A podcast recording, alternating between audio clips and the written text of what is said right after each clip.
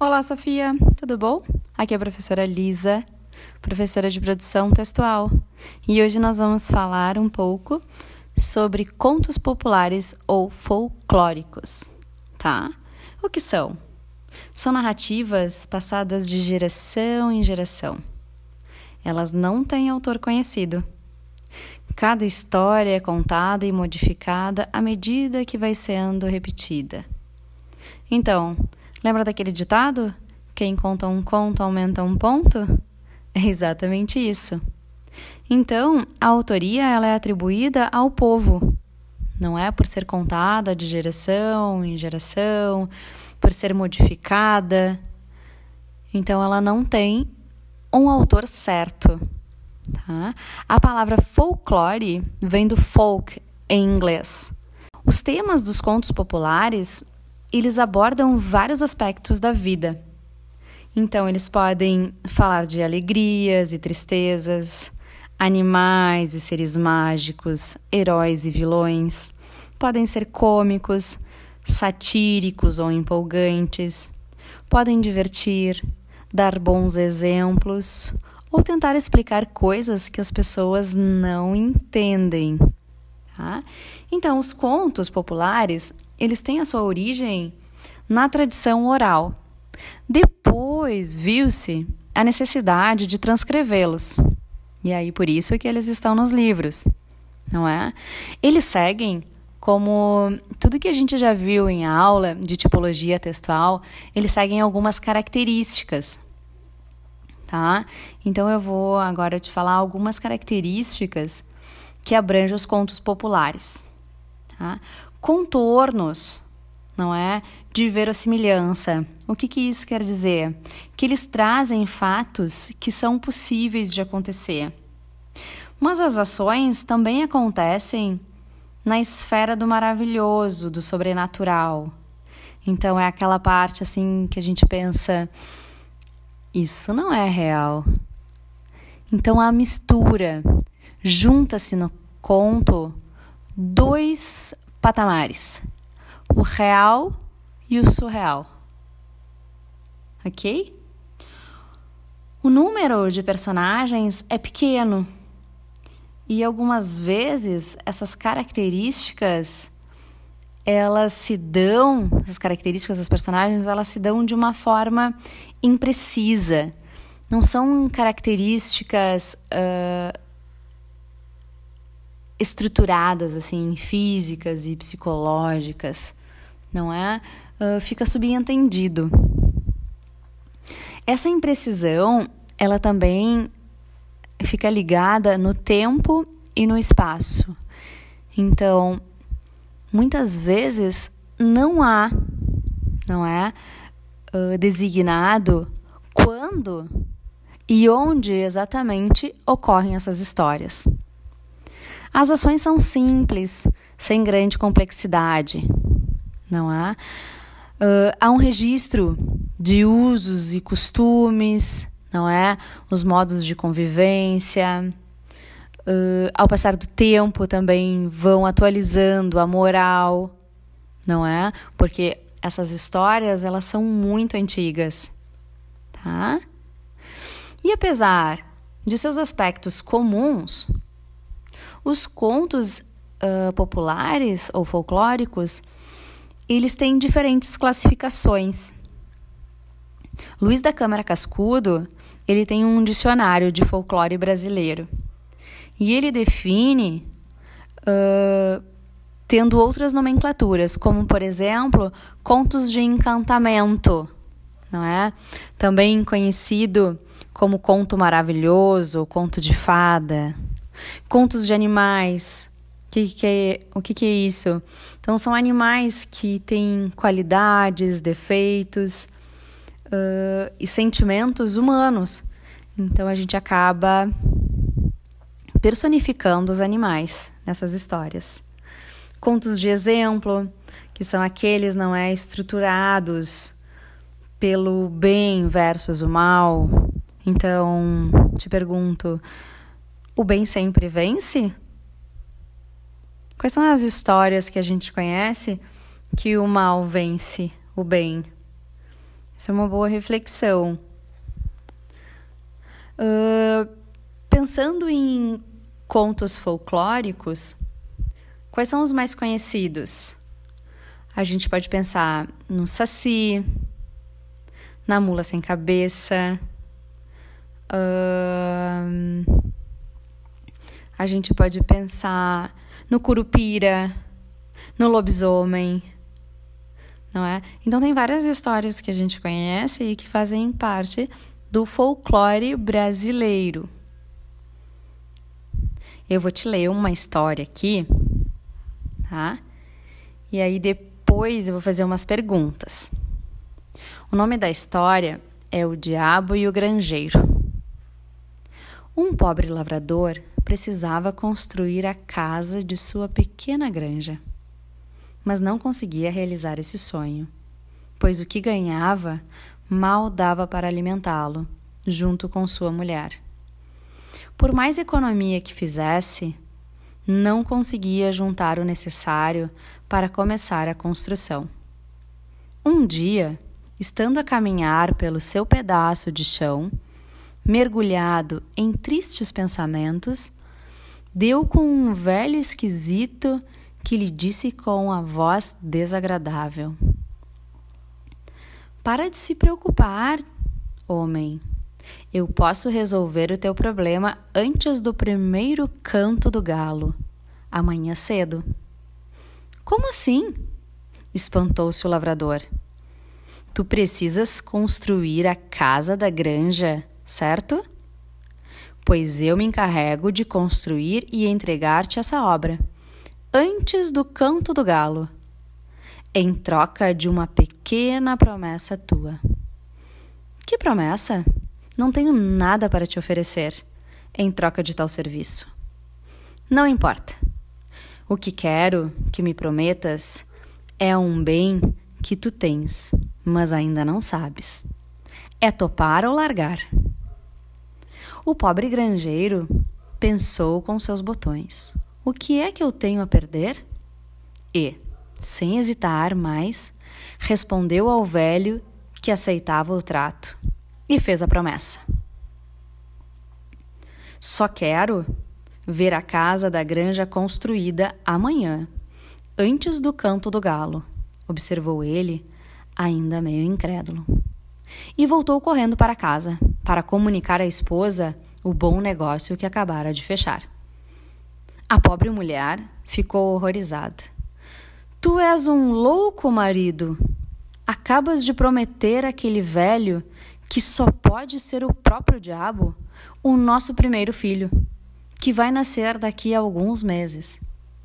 O homem, que não sabia da gravidez, pôs as mãos na cabeça, mas não havia mais nada a fazer. O pacto estava selado. O pobre granjeiro pensou com os seus botões. Mas, pouco antes de o céu clarear, quando faltavam só umas poucas telhas para a conclusão da obra, a atenta mulher do granjeiro pulou da cama e, rápido e ágil, correu até o galinheiro, onde o galo ainda não despertara. Tomando fôlego, imitou o canto do galo, com tal perfeição que todos os galos da vizinhança, junto com o seu próprio, lhe responderam com um coro sonoro de cocoricós matinais. Momentos antes do romper da aurora.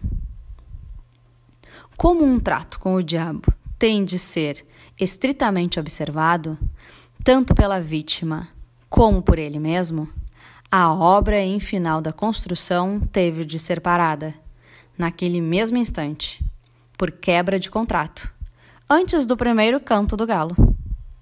E o, e o diabo, espumando de raiva por se ver assim ludibriado e espoliado, se mandou de volta para o inferno, junto com os seus alcoólitos, para nunca mais voltar àquele lugar mas a casa da granja permaneceu construída, para a alegria do granjeiro, faltando apenas umas poucas telhas, que jamais puderam ser colocadas. Esse conto é de Tatiana Belinque, tá?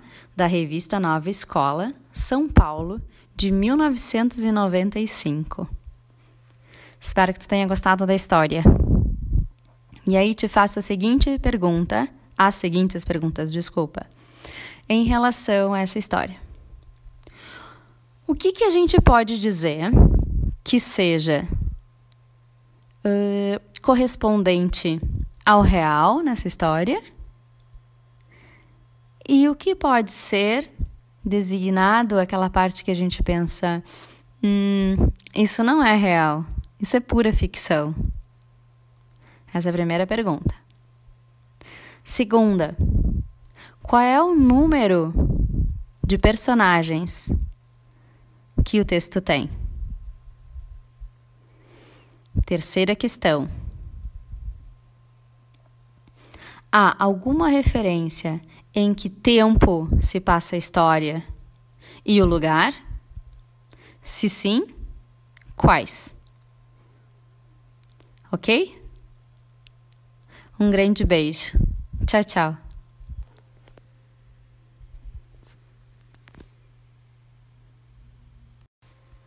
Oi, Sophie, tudo bem? Aqui é a professora Lisa de Produção Textual. Hoje nós vamos trabalhar com texto jornalístico. Ok? Então, para que, que serve um texto jornalístico? Ele serve para informar, para contar uma história, para divertir e até mesmo para discutir.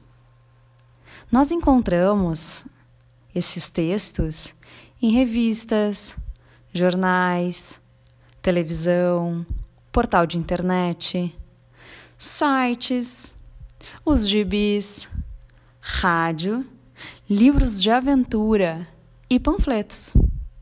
Quais são as linguagens, então, ou a linguagem que é trabalhada nesse tipo de texto?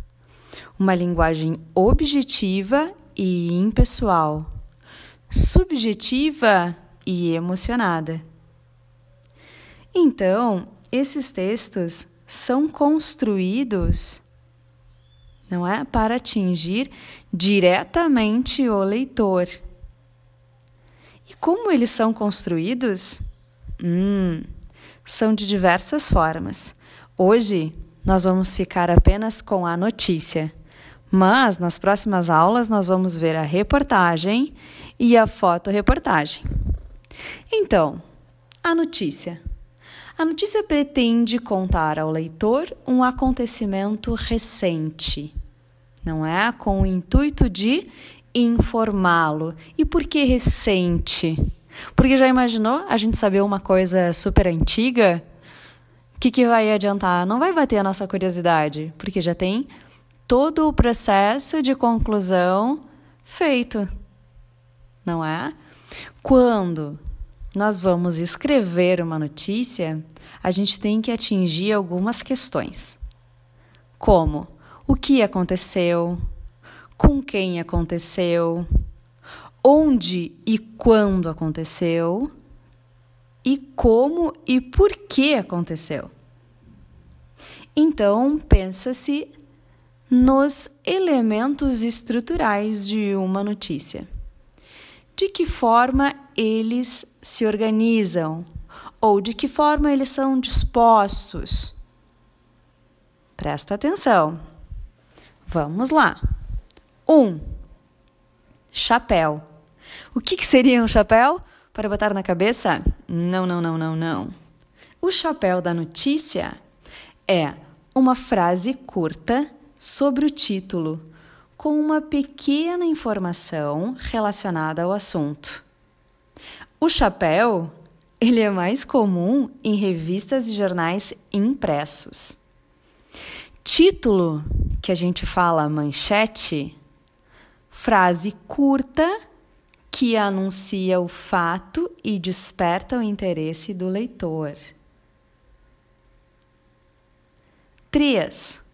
Subtítulo ou também podemos chamar de linha fina. É uma frase abaixo do título que complementa a informação. Agora, se essa linha fina estiver acima do título, chamamos de sobretítulo. E por fim, o lead, tá? que é a primeira parte da notícia. É o nome dado ao primeiro parágrafo do texto, que deve responder às questões referentes ao fato noticiado. E quais são essas questões? Tan, tan, tan. Quem, o que, quando e onde. Então, no lead, nós encontramos quem, o que, quando e onde.